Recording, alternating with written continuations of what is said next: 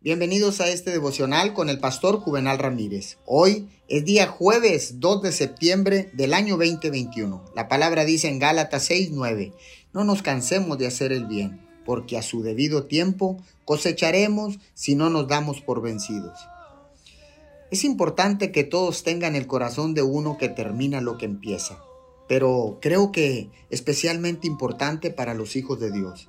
Después de todo, lo representamos y Él siempre termina lo que empieza. ¿Hay algo en su vida a lo que esté tentado a renunciar? Si lo hay, le pido que lo reconsidere. En su momento de oración, pregúntele a Él si quiere que se rinda y a menos que esté seguro de que lo hace, le recomiendo que siga adelante. La única razón por la que deberíamos rendirnos es si nos damos cuenta en algún momento de que no estamos haciendo lo que Dios quiere que hagamos. No deje que el miedo o las circunstancias o el cansancio del pasar del tiempo lo hagan desistir. Puede que esté cansado de esperar, pero seguir adelante es mucho mejor que volver hacia atrás.